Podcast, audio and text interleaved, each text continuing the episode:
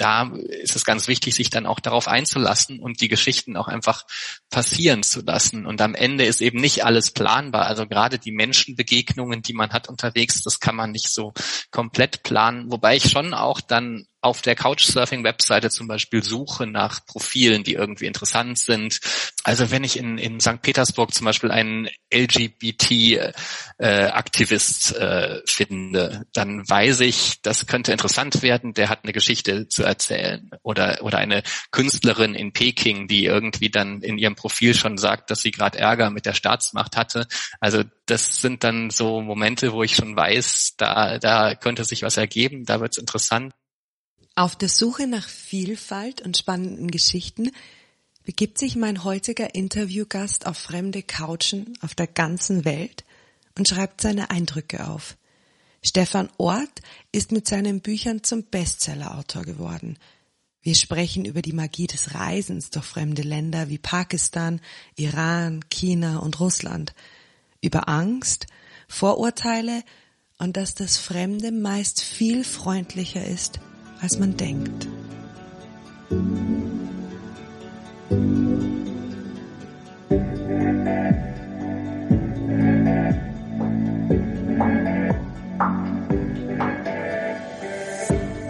Brauchen wir immer einen Plan? Was passiert, wenn wir den nächsten Schritt, die richtige Antwort oder das, was wir fühlen, uns wünschen oder brauchen, nicht kennen? Können wir uns tatsächlich über etwas sicher sein? Und welchen Nutzen hat das Ungewisse? Dieser Podcast bringt dir Geschichten von und über Menschen, die sich auf das Unbekannte eingelassen haben. Geschichten über Angst, Ungewissheit, der Illusion von Sicherheit oder ich weiß nicht. Mal sehen, worum es in dieser Folge geht.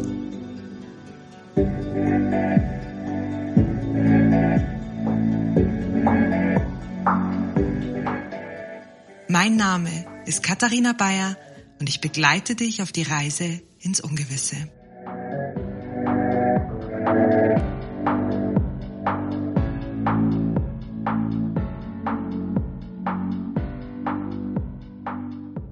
Du hast schon auf über 200 Couches in mehr als 25 Ländern geschlafen, bist wohl der bekannteste Couchsurfer und lädst auch Menschen zu dir nach Hause, nach Hamburg auf die Couch ein.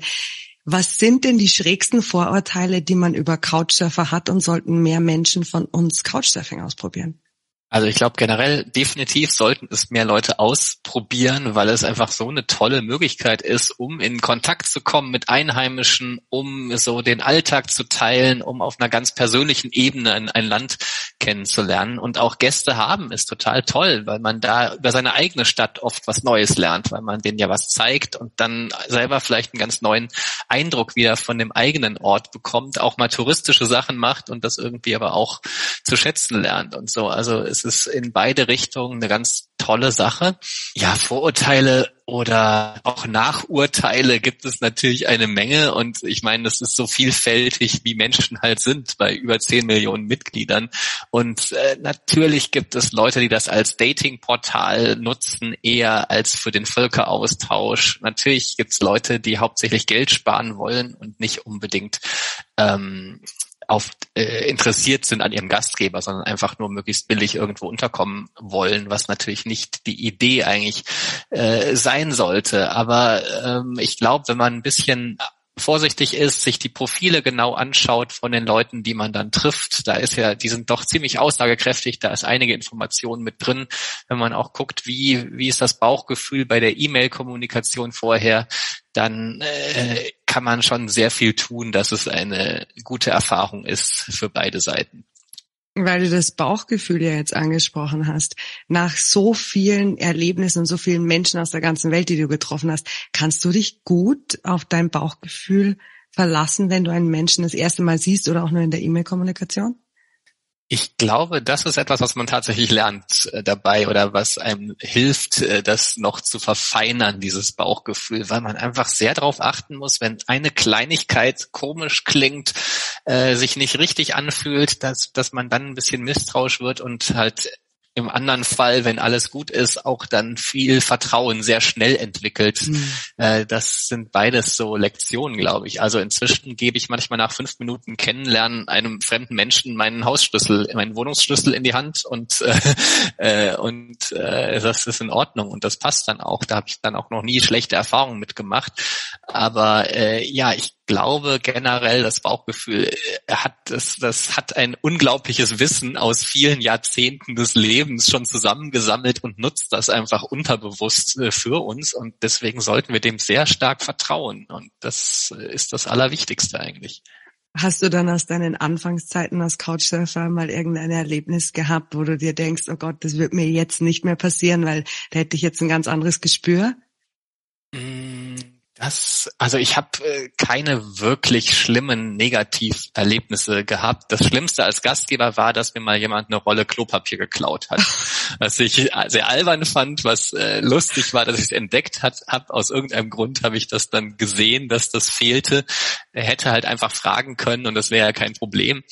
Ähm, aber da das das Allerschlimmste war, äh, kann ich glaube ich sagen, dass ich äh, es bisher sehr gut erwischt habe und dass es vielleicht nicht so so wahrscheinlich ist, dass das einem da da wirklich blöde Sachen äh, passieren. Aber ob ich groß was anders gemacht hätte, weiß ich nicht. Ich gehe halt auch verschieden daran, je nachdem, ob ich für ein Buch nach einem Gastgeber oder nach Leuten Kontakten suche oder ob es privat ist. Also wenn es privat ist, geht es einfach um Sympathie, um interessante Leute, äh, um vielleicht Gemeinsamkeiten, das Gefühl, dass, dass wir uns gut verstehen werden.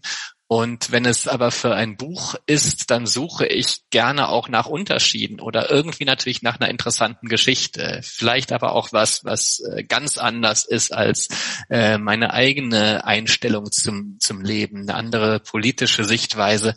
Alles äh, total denkbar, weil ich natürlich so eine Vielfalt auch an, an Leuten haben will. Wenn ich dann für das Buch nur Leute treffe, die ich total sympathisch finde auf den ersten Blick und die das Gleiche machen wie ich, das ist ja dann nicht wirklich so ein, ein über, also ein Querschnitt äh, der Gesellschaft, den ich also einigermaßen zumindest haben will dann auch.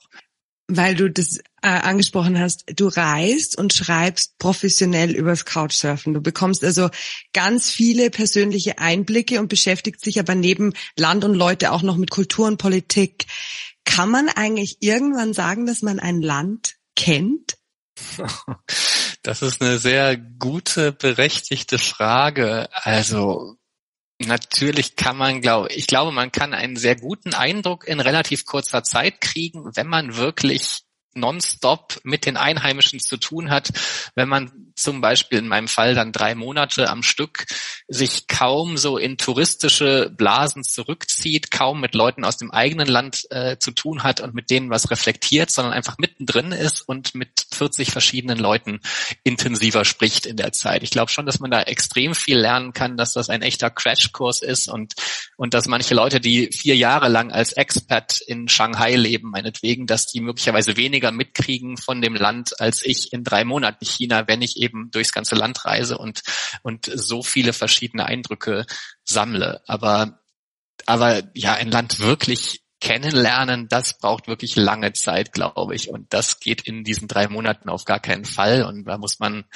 länger da leben, sicher so ein, zwei, drei Jahre, um da wirklich so ein besseres Gefühl und so ein so einen Einblick äh, zu kriegen. Es ist schwer zu sagen, was ist die Schwelle, äh, an der man sagen kann, man kennt es jetzt richtig, man versteht, wie es da, da läuft. Ähm, also natürlich versuche ich für jedes Buch da möglichst nah hinzukommen, dass ich auch sehr viel lese vorher über das Land und nachher dann beim Aufschreiben auch noch weiter recherchiere und dann eben diese paar Monate persönlichen Eindruck habe. Aber es fühlt sich auch oft so an, als hätte man nie genug erlebt oder nie genug mitbekommen von einem Land. Das kennen sicher einige, die selber auch, auch viel unterwegs sind.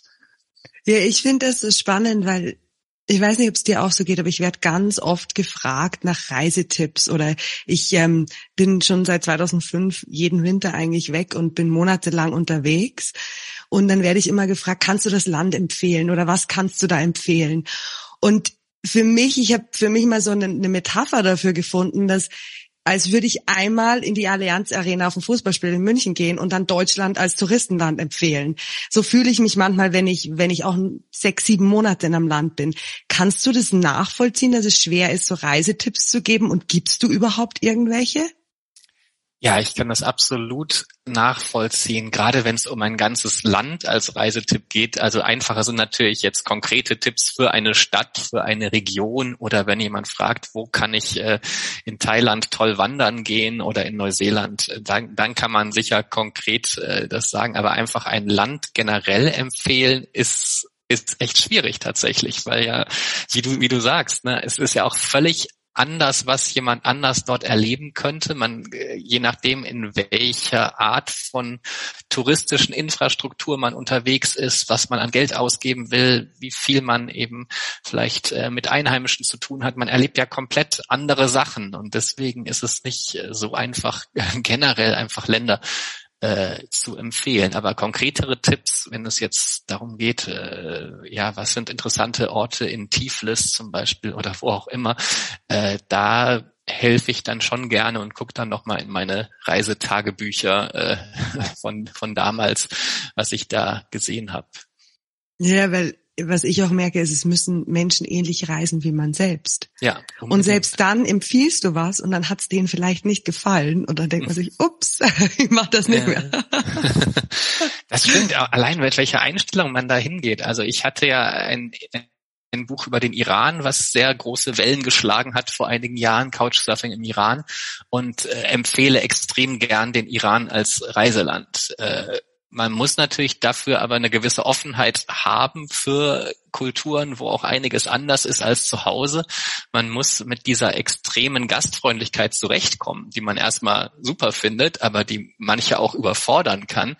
Ähm, und äh, es ist wirklich ein Land, was ganz viel zurechtrückt im Kopf, was man so an Vorurteilen hat, wie man sich was vorstellt. Und dann fährt man hin und merkt, es ist so vieles so anders. Es gibt natürlich diese wahnsinnig strenge Regierung dort, ein fürchterlich kriminelles Diktatursystem. Aber es gibt auch diese ganzen geheimen Freiheiten, äh, die die Menschen ausleben, sobald sie wissen, dass keiner zuschaut. Und äh, das kann man da alles auch miterleben als Gast. Und man erlebt diese unfassbare Gastfreundlichkeit. Also das wäre, das ist so ein Land, was ich oft empfehle, aber wo man natürlich auch schon mit dem richtigen Mindset hinreisen kann. Auch mit dem, mit der Idee, dass man zum Beispiel diese Freundlichkeit dann nicht ausnutzt vor Ort, was auch eine Gefahr ist, weil man einfach so überwältigt ist und ständig eingeladen wird. Äh, da muss man schon sehen auch, dass man so ein bisschen sich irgendwie erkenntlich zeigt, auch wenn man nicht das Gefühl hat, dass das ständig nötig ist. Man hat das Gefühl, die Leute tun einem einfach ständig Gutes, aber man muss dann schon auch das Band ein bisschen verstehen und wie die Dynamiken dann so sind und dass, dass man durchaus schon sich dankbar äh, zeigen sollte dann. Ich, ich merke das jetzt wieder, ich bin gestern von Georgien zurückgekommen und ähm, das Land und die Menschen sind schon so anders, dass man immer so kurz so seinen Weg finden muss. Wie viel ziehe ich mich zurück? Wie viel nehme ich an? Wie viel Dankbarkeit zeige ich? Wo, wo fühle ich mich sicher? Wo fühle ich mich unsicher? Und dann merke ich immer wieder, dass ich eigentlich wieder ein paar Tage bräuchte, um zu Hause anzukommen. Kennst du das? Ja, ja, absolut. Das ist äh, ganz oft so, gerade nach längeren Reisen, dass ich mich zu Hause wieder so ein bisschen fremd fühle, ja. dass ich manche Sachen auch mehr zu schätzen weiß, möglicherweise zu Hause, manche Sachen, die gut funktionieren, äh, die das pünktliche Verkehrssystem, was weiß ich, äh, so Kleinigkeiten, typisch deutsche Dinge, die ich auf einmal dann ganz gut finde wieder. Aber klar, die Eingewöhnung ich finde auch manchmal, es, das klingt so ein bisschen eitel, aber das ist lustig, so dieses nicht beachtet werden zu Hause auf einmal wieder. Also wenn man zum Beispiel aus einem asiatischen Land kommt, wo man immer sehr schnell irgendwie im Mittelpunkt steht, gerade im ländlichen Bereich oder so, ständig ins Gespräch kommt mit Leuten, äh, und nach, verbringt da mehrere Wochen und dann kommt man zurück nach Hamburg und steht stundenlang, äh, läuft stundenlang durch die Stadt und kein Mensch zeigt irgendein Interesse an einem. Das ist dann tatsächlich so ein bisschen, da muss man dann erst wieder im Kopf äh, sich klar werden, ach ja, äh, das ist eigentlich das Normale hier. In, in Java war ich mit einer Freundin und dann kam so alle fünf Meter jemand her, Miss, can I take a photo? Can I take a photo? Ja. Und nach drei Tagen willst du nicht mehr. genau. Ja, da ist natürlich die Anonymität zu Hause auch wieder ein Luxus dann im Vergleich ja. dazu manchmal. Was ich speziell finde bei dir an den Büchern ist, deine Bücher kann ich nicht überfliegen. Ich muss manche Sätze zweimal lesen, weil ich sie so super geschrieben ähm, finde. Und ich habe wirklich eine Lieblingsstelle in dem Buch Couchsurfing durch, ähm, also Couchsurfing in Russland, mhm. auf der du schreibst, an einem Lattenzaun steht in bunten, blasenartigen Buchstaben, There is no way to happiness. Als meine Sitznachbarin sieht, dass ich ein Foto mache, sagt sie, früher gab es einen zweiten Teil der Botschaft. Er lautete, Happiness is the way. Jetzt haben sie da einen Shop hingebaut und das Zaunstück fehlt. Fatal, oder? Wenn ich dann sowas lese und dann denke ich an so viele Anekdoten ähm, und frage mich gleichzeitig, kann man sowas nur erleben, wenn man wirklich reist und nicht einfach nur Urlaub macht? Und kann ein Stefan Ort auch einfach nur Urlaub machen? Also ich glaube, man kann so sowas kann man finden, egal ob man reist oder Urlaub macht, wenn man mit offenen Augen durch die Region geht äh, und äh, in der man ist und solche Details sieht. Also ich bin immer extrem interessiert an Details, an so kleinen Skurrilitäten und sowas ist natürlich ein traumhaftes Fundstück dann. Das war diese Episode war auch noch so am Anfang. Äh, also das, äh, das diesen Zaun habe ich gesehen auf dem Weg zu so einer religiösen Sekte, in der ich drei Tage verbringen wollte. Das heißt, es passte dann dazu auch noch so perfekt, dass das irgendwie ja, so eine Art Sinnsuche vielleicht sein könnte in, in diesem Moment. Und dann also mit dem kaputten Zaun, dass da ein Laden, also etwas Kommerzielles hingebaut wurde und äh, deswegen äh, der zweite Teil des Satzes fehlte. Da steckt dann auf einmal so viel drin in, in so einer kleinen Szene und ich liebe es, äh, ich bin freue mich wahnsinnig, wenn ich sowas entdecke, wenn so, sowas ergibt sich ja einfach. Das kann man ja, das erfinde ich ja nicht, das kann man auch nicht erfinden. Das ist dann einfach plötzlich da am Wegesrand und äh, da, das ist dann so ein, so ein Glückstreffer im Prinzip. Das muss man dann nur noch mitnehmen und aufschreiben, was man da eben äh, gesehen hat. Und ja, zum zweiten Teil der Frage, so ganz normal als Tourist reisen, ich glaube, das könnte ich schon, habe ich sehr lange aber nicht gemacht. Und äh, ähm, also zumindest brauche ich immer schon auch den Kontakt äh, zu Einheimischen. Ein Pauschalurlaub äh, mit All-Inclusive, also da wird man mich, glaube ich, in den nächsten 40 Jahren auf jeden Fall nicht äh, antreffen. Hast du das schon mal jemals gemacht? Nee, habe ich noch nicht gemacht tatsächlich. Äh, nee, das äh, finde ich auch nicht reizvoll, weil ich, warum sollte man sich an ein Hotel fesseln und immer da essen gehen, wenn die ganze Stadt möglicherweise voller interessanter Essensmöglichkeiten sind und dann muss man mittags und abends immer auch in dem Hotel sein. Nee, also irgendwie, das, das passt überhaupt nicht so in meine, meine Reiseidee. Ich, ich rede das immer absichtlich schön, damit nicht mehr Menschen wie ich individuell reisen, sondern die allen in den Hotels bleiben. Oha, dann schneid das jetzt bitte raus aus dem Podcast. Ich habe nichts gesagt. Du, du triffst ja ganz viele Menschen, die fremd sind und die du übers Internet kennenlernst. Und wir reden hier über Länder von Pakistan, China, Iran, Russland, sagen wir mal, die vielleicht mit ähm, Vorurteilen oder Ängsten von anderen verbunden sind. Äh, hast du manchmal Angst beim Reisen und Sicherheitsbedenken oder gibt's das bei dir gar nicht? Nee, absolut. Ich bin ein ziemlicher Schisser eigentlich und ich habe in einigen Situationen Angst, was ja auch ganz wichtig ist, um äh, Situationen richtig einzuschätzen und um manchmal auch etwas abzubrechen, was man vielleicht geplant hat. Also wenn es jetzt um Entführungsgefahr geht in manchen Regionen zum Beispiel, da bin ich dann schon extrem vorsichtig und in also das ist, glaube ich, auch ganz wichtig, wenn man in Gegenden reist, die jetzt vom Auswärtigen Amt nicht gerade empfohlen werden, dass man da natürlich eher übervorsichtig ist und nicht einfach in, in jede äh, skurrile Situation einfach so rein reinspaziert. Und zum Beispiel im Iran wurde ich einmal äh, von, von der Polizei in so einem Dorf an der Grenze zum Irak äh, festgehalten. Also die haben mich mit zur Wache genommen und zwei Stunden lang verhört, haben das ganze Gepäck durchsucht, fanden meine Notizblöcke oder einen Notizblock sehr interessant, der zum Glück noch leer war. Also wollten irgendwie sehen, ob ich ein Spion aus dem Ausland bin, möglicherweise. Haben auch die Kamera nach Fotos durchsucht. Da waren aber sehr viele Motive drin, die höchst kritisch waren. Von Partys mit Alkohol, von Frauen ohne Schleier, von Militäranlagen. Da war wirklich alles dabei, was man nicht haben sollte. Zum Glück haben sie dann nicht alle Bilder angeguckt und das einfach nicht entdeckt. Und aber in so einer Situation äh, ist man natürlich extrem angespannt und hat große Angst, weil man in so einem Land auch nicht weiß, da, da gibt es keinen Rechtsstaat, man weiß nicht, was da äh, passiert, wenn man jetzt Ärger mit, äh, mit der Polizei kriegt. Aber Angst ist natürlich ein ganz wichtiges Warnsignal, auf das man hören sollte und das äh, auch schützt ein bisschen davor, dass man halt nicht zu verrückte, übergefährliche Sachen macht. Aber wenn du dann sowas erlebst wie jetzt im Iran, denkst du dir dann nicht kurzzeitig so, Stefan, wie lange willst du das noch machen? ja, manch, ja, der Gedanke kommt schon vor und aber gleichzeitig, das ist ja das Absurde dann, weiß ich auch, dass das gutes Material für das Buch ist, dass ich jetzt wirklich ganz besonders aufmerksam sein muss, dass ich alle Sinne jetzt besonders, dass alle Sinne besonders äh, intensiv arbeiten sollten. Ich muss mir merken muss, wie die Dekoration in dem Zimmer aussieht, wie die Leute gekleidet sind. Äh, da kann man ja auch dann keine Fotos machen in der Situation. Das wäre so ein bisschen unpassend möglicherweise.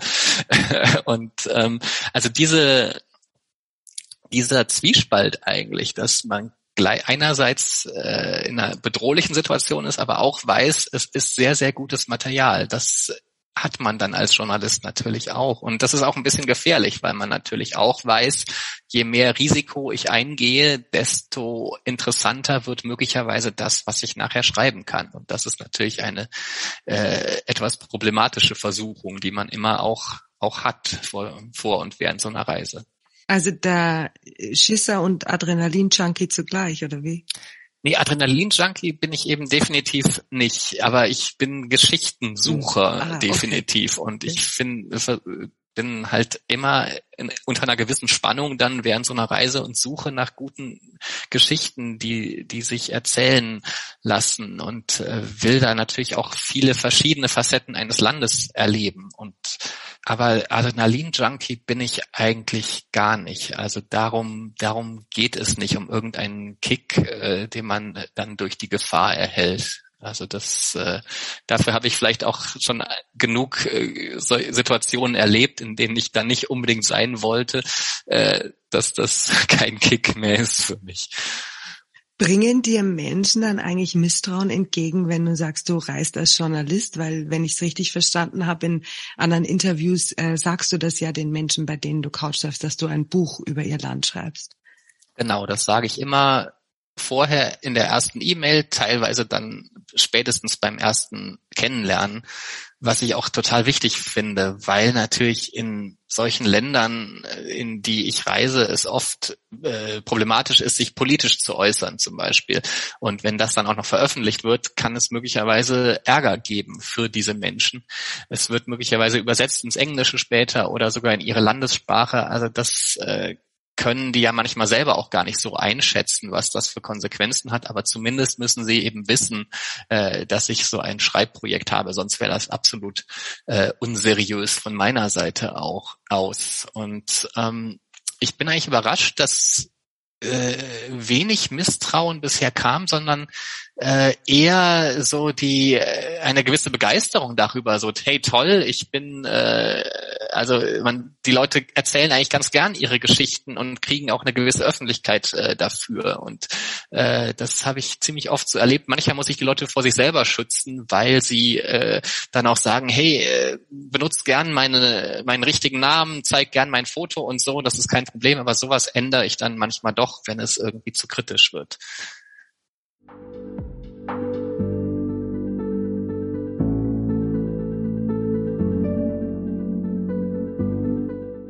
Was ich mich gefragt habe, ist, als ich dein erstes Buch gelesen habe, ich mir gedacht, das ist so spannend, was dir alles passiert. Dann habe ich viele Interviews mit dir gehört und gemerkt, du planst schon deine Reiseroute, du suchst dir aus, ähm, mit wem du dich triffst. Also ein bisschen Planung ist da schon dahinter. Und dann hat sich so meine Frage gestellt, wie viel ist wirklich Planung und auch die Suche nach spannenden Geschichten und wie viel ist total offen für Neues und Unbekanntes? Also wie schaffst du da diese Balance zu finden? Ja, ich glaube, es ist ganz wichtig, da so eine gute Mischung zu haben. Also ich versuche schon vorher möglichst viel zu lesen über ein Land, äh, die einzelnen Regionen zu kennen, auch so die Themen, die gerade die Gesellschaft äh, bewegen, äh, was in den Nachrichten war in den letzten Jahren, Bücher über die Regierung zu lesen, das volle Programm. Also möglichst viel zu wissen tatsächlich und dann eben auch äh, Orte zu suchen, die irgendwie äh, besonders interessant sind. Jetzt nicht unbedingt als touristische Orte, sondern die vielleicht sonst eine gewisse Skurrilität haben. Also zum Beispiel habe ich dann bei der Suche in Russland habe ich eine Stadt namens Myrni entdeckt, die einfach hauptsächlich aus einem riesigen Krater besteht, mit einem Kilometer Durchmesser, eine alte Diamantenmine, die quasi das ganze, äh, den ganzen Ort äh, so bestimmt, sieht unfassbar verrückt aus auf Fotos. Und einfach wegen diesen Fotos, die ich online gesehen habe, habe ich gedacht, okay, da, das muss, da muss ich hin, das baue ich in meine Reiseroute ein. Und ähm, aber natürlich ergibt sich viel auch unterwegs, dann gerade in Gesprächen mit den Leuten, die natürlich besonders gut ihr Land kennen, die mich vielleicht irgendwohin mitnehmen. Da ist es ganz wichtig, sich dann auch darauf einzulassen und die Geschichten auch einfach passieren zu lassen. Und am Ende ist eben nicht alles planbar. Also gerade die Menschenbegegnungen, die man hat unterwegs, das kann man nicht so komplett planen. Wobei ich schon auch dann auf der Couchsurfing-Webseite zum Beispiel suche nach Profilen, die irgendwie interessant sind. Also wenn ich in, in St. Petersburg zum Beispiel einen LGBT-Aktivist äh, äh, finde, dann weiß ich, das könnte interessant werden, der hat eine Geschichte zu erzählen. Oder, oder eine Künstlerin in Peking, die irgendwie dann in ihrem Profil schon sagt, dass sie gerade Ärger mit der Staatsmacht hatte. Also das sind dann so Momente, wo ich schon weiß, da, da könnte sich was ergeben, da wird es interessant und solch, sowas ist natürlich dann ein bisschen planbar und dann ist die Hoffnung, dass es auch klappt mit dem Treffen, dass ich tatsächlich, dass ich tatsächlich da auch eingeladen werde und äh, dann ergibt sich was. Aber natürlich äh, kommt es auch vor, dass ich zwei, drei Tage gar nichts finde, was nachher in dem Buch landet. Also es ist ja kein Tagebuch, was ich schreibe, sondern schon eine Selektion äh, aus den Erlebnissen. Jetzt gibt's immer wieder Menschen, wenn ich über Couchsurfing rede, die das noch nie erlebt haben oder nicht mal wissen, was das ist. Mhm. Ähm, also ein fremder Mensch eröffnet dir seinen Privatraum und lässt dich gratis auf seiner Couch schlafen. Genau. Was ist denn die Motivation, dass jemand sowas macht?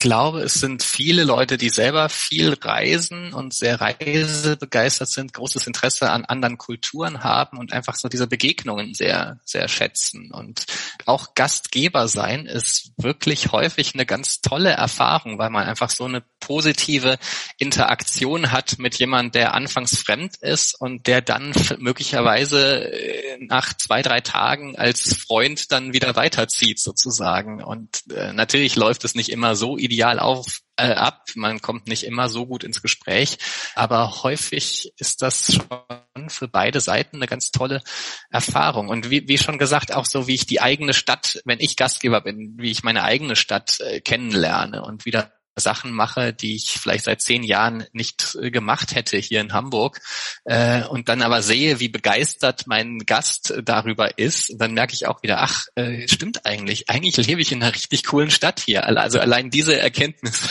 ist dann auch schon mal ein Gegenwert, wobei man natürlich eigentlich auch gar nicht immer nach so einem Gegenwert fragen muss, finde ich. Also man kann ja einfach mal äh, Sachen erleben und äh, was, was Nettes tun und jemand zu sich einladen und dann merken, okay, irgendwas äh, habe ich nachher auch davon, ganz bestimmt.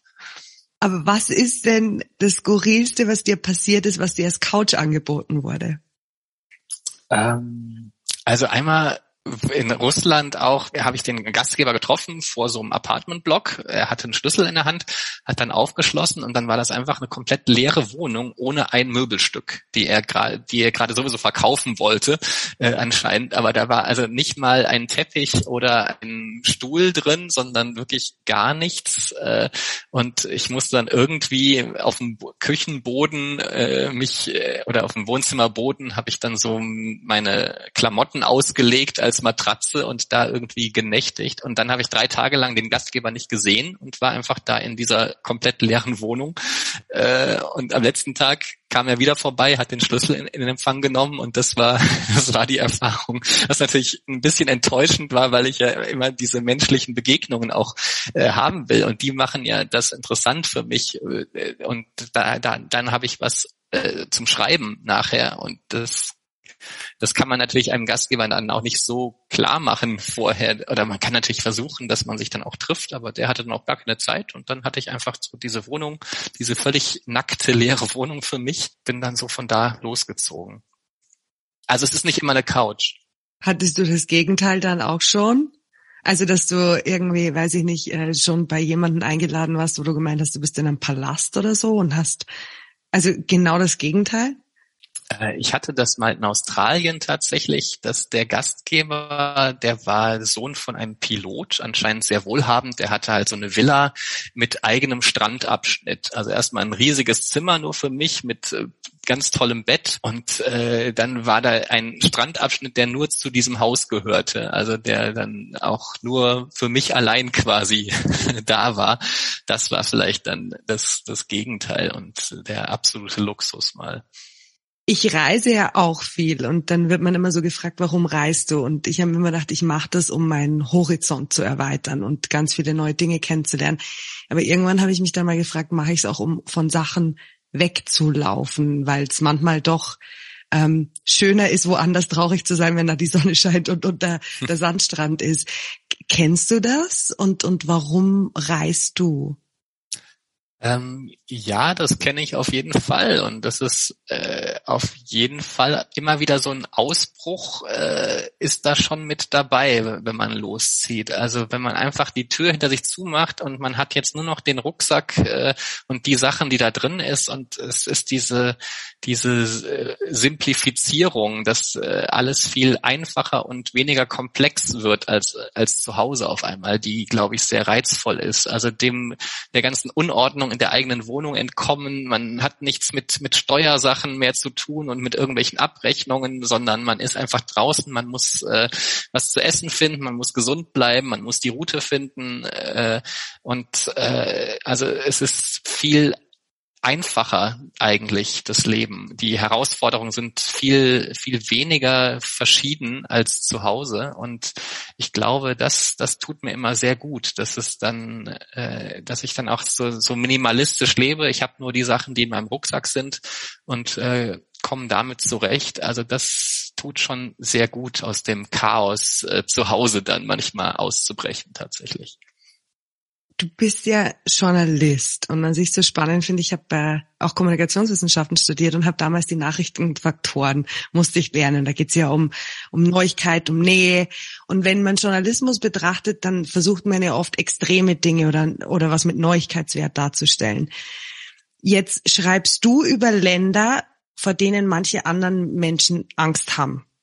Ähm, und du schreibst über die Freundlichkeit aus diesen Ländern und wie du da aufgenommen wirst. Hast du dir irgendwie zur Aufgabe gemacht, dass du versuchst, manche Dinge da auszubalancieren als Journalist? Ähm, ich, vielleicht, vielleicht könnte man es so nennen. Es ist natürlich tatsächlich äh, so, dass also das ist jetzt keine Medienkritik oder keine Kritik am Journalismus, aber natürlich kommen immer die Extreme aus fernen Ländern zu uns. Auch gerade Länder, die arm oder irgendwie bedrohlich sind. Äh, wir hören von den Erdbeben, den großen Katastrophen, von Kriegen und äh, Mord und Totschlag, äh, von allem, was ziemlich fürchterlich ist. Und das ist auch verständlich, weil es ja diese Frage gibt, was, äh, was weit weg ist, ist erstmal nicht so relevant für uns. Also ist es hauptsächlich dann relevant, wenn es besonders schrecklich ist, was, was dort äh, passiert. Also es würden auch nicht ständig Leute Artikel lesen über ein kleines Start-up in, in Südafrika, was irgendwie Erfolg hat mit, mit einem schönen kleinen Produkt. Das kann man mal machen als Journalist, aber das ist auf Dauer nicht so die Story. Und ähm, ich versuche natürlich schon dann eher so was zu zeigen, was nicht nur diese Extreme bedient, einfach mal auf der menschlichen Ebene ein Land kennenzulernen. Und ich glaube, es ist total wichtig, auch zu merken, dass wir viel mehr gemeinsam haben mit Leuten in als sehr exotisch empfundenen Ländern, als wir vielleicht denken. Und äh, es ist dann eben im Alltag, Alltag vieles nicht so extrem anders und nicht so extrem verrückt oder bedrohlich. Und das ist mir ganz wichtig, das immer wieder in den Büchern zu erzählen. Und das kommt, äh, diese Geschichten kommen automatisch, wenn man viel mit Menschen zu tun hat weil tatsächlich die meisten Leute es durchaus gut meinen mit einem selber. Und äh, das muss ich dann eigentlich nur noch aufschreiben, nachdem ich so eine Reise gemacht habe ja, man, ich, ich merke das immer wieder, dass man so viel Empathie kriegt. Jetzt in Georgien ähm, habe ich mich äh, massieren lassen, Thai massieren lassen. Und wenn du dann weißt, dass die aus Thailand geflüchtet sind, weil durch den äh, durch den Rückgang der Touristen sie keine Stelle mehr hatten und nach Georgien flüchten, was für uns immer noch ein armes Land ist, weil das reicher ist. Man weiß ich nicht, man, man ist schneller berührt und ähm, man fängt, also ich, mir geht's zumindest so, ich habe gelernt, jemanden nicht so schnell zu beurteilen oder zu verurteilen. Das hat das mit mir gemacht zum Beispiel. Ja, auf jeden Fall. Man ist ja auf viel mehr auf Augenhöhe dann unterwegs und äh, ich glaube, wenn man lange in seinem eigenen Land verweilt, äh, gibt es so eine Versuchung, so ein bisschen auf den Rest der Welt herabzublicken. Mhm. Also wir leben halt in zufällig in, in sehr reichen Ländern und denken dann also in so einem Land wie Indonesien oder äh, Pakistan, da funktioniert ja gar nichts so richtig, ja. so mal grob gesagt, so aus, aus, aus der fernen Sicht. Und wenn man dann hinfährt und einfach merkt, diese Länder funktionieren absolut auf ihre Art und äh, man muss nicht aus irgendeinem Grund die Menschen dort weniger respektieren als, als bei uns. Also das ist so ein ganz wichtiger automatischer äh, Effekt, der eintritt, wenn man einfach diese vielen Kontakte hat, glaube ich. Kannst du sagen, dass es ein, zwei Länder auf dieser Welt gibt, die dir besonders am Herzen liegen oder die besonders äh, beeindruckend für dich waren, die du bis jetzt gesehen hast? Also es ist immer sehr schwer, da einzelne rauszupicken, aber schon erwähnt habe ich den Iran, der einfach so von der menschlichen Erfahrung für mich ein absolutes Highlight war, absolut unvergesslich, auch gerade mit den ganzen Schwierigkeiten, die es dort gibt, aber dann gleichzeitig diese unfassbare Herzlichkeit. Also das ist ein Land, was sehr stark hängen geblieben ist. Äh, für die Naturlandschaften, für das äh, Draußensein bin ich ganz großer Grönland-Fan. Äh, da war ich jetzt auch schon mehrmals und also da diese Weite von unberührter Natur, die man da haben kann, das, das finde ich schon, schon ganz äh, besonders oder auch Nepal natürlich, wenn es jetzt um Wandern und draußen sein geht. Aber es kommt immer sehr drauf an, auf einen Aspekt möglicherweise, ich, äh, was man interessant findet und dafür habe ich dann vielleicht einzelne Lieblingsländer, aber so ein totales Lieblingsland äh, hätte ich jetzt nicht. Und ich habe auch noch viele Reisen vor und da kommen sicher noch einige dazu. Ja, ich finde das auch immer so äh, spannend, weil früher hätte ich immer gesagt, ich hätte eins, aber es ist weniger das Land als die Erlebnisse und Erfahrungen, die ich dort gemacht habe. Ja. Absolut, ja. ja. Ähm, ich habe drei abschließende Fragen an dich. Mhm. Die erste ist, was ist deine größte Angst? Ähm, jetzt ganz konkret äh, natürlich auf, oder natürlich, das ist Quatsch. Ähm, äh, konkret die globale Situation mit Klimakatastrophe und äh, Krieg in der Ukraine, mit diesem wirklich fürchterlichen russischen Angriffskrieg dort, also diese verschiedenen Krisen, die gerade zusammenkommen, wo man wirklich nicht weiß, äh, ob, äh, ob wir vielleicht die beste, einfachste Phase unseres Lebens gerade hinter uns haben und äh, es jetzt ganz, äh, ganz schön hart wird in vielerlei Hinsicht. Also das, das finde ich gerade sehr, sehr bedenklich. Also auf verschiedenen Ebenen äh, gibt es große Katastrophen, die uns noch sehr lange beschäftigen werden. Ähm, und ziemlich viel Ungewissheit, wie das Leben in fünf oder zehn Jahren aussieht. Also das ist definitiv eine Angst. Was machst du gerade, von dem du noch nicht weißt, wie es ausgeht? Hm. Ähm, Gut, jetzt gut, jetzt gerade habe ich ein neues Buch wieder veröffentlicht äh, über Wandern in England, draußen sein in England, eine etwas andere Art von Projekt und ja, da weiß ich noch nicht, wie es ankommt, weil das jetzt gerade ganz neu ist. Äh, da ist immer gerade wenn das veröffentlicht wird, das war jetzt vor einigen Tagen erst äh, die große Spannung, wo geht das hin, wie werden die Leser darauf reagieren? Äh, und ja, das ist gerade meine große Ungewissheit für die nächsten, nächsten Wochen sozusagen. Das letzte ist weniger eine Frage als eine Bitte. Ich finde, dass man wahnsinnig viel aus den Geschichten von Menschen lernen kann, ähm, wenn man ihnen zuhört ähm, oder Autobiografien liest. Aber ich lerne, indem ich gleich was in die Tat umsetze. Hast du eine Idee, was du den Hörern und Hörerinnen mitgeben kannst, aufgrund all dem, was wir heute besprochen haben, was Sie gleich in die Tat umsetzen können, um so ein bisschen Einblick in, in das Leben von Stefan Ort oder deine Art zu leben zu bekommen? Hm. Gleich umsetzen. Den ja. Podcast nochmal von vorne hören.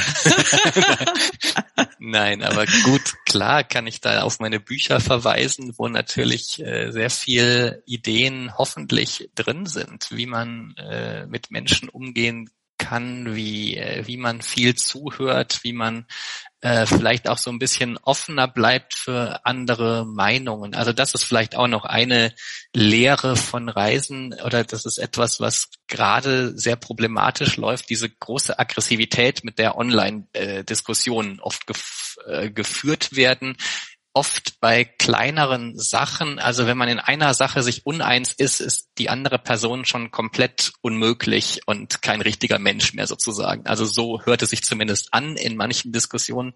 Die Fronten sind da sehr verhärtet und ich glaube, da ist so ein Zuhören sehr wertvoll und erstmal äh, noch ein paar Fragen stellen, wenn jemand eine Meinung äußert, der man selber nicht zustimmt, dass man erstmal genauer nachfragt, nachhört, wie das gemeint ist. Menschen sind völlig verschieden aufgewachsen, möglicherweise als wir selber. Also die, das ist vielleicht was, was man wirklich umsetzen kann, äh, sehr schnell, nicht direkt mit der großen äh, moralischen Keule möglicherweise oder wie auch immer äh, gleich draufhauen, sondern ein bisschen mehr Informationen sammeln. Und es gibt halt doch sehr viele verschiedene Ansichten, die vielleicht alle noch äh, im Rahmen äh, des demokratischen Zusammenlebens sind, aber die vielleicht nicht unsere eigenen Ansichten sind und äh, die, die man sich trotzdem, es lohnt sich, die vielleicht doch mal anzuhören zumindest. Danke dir. Danke dir.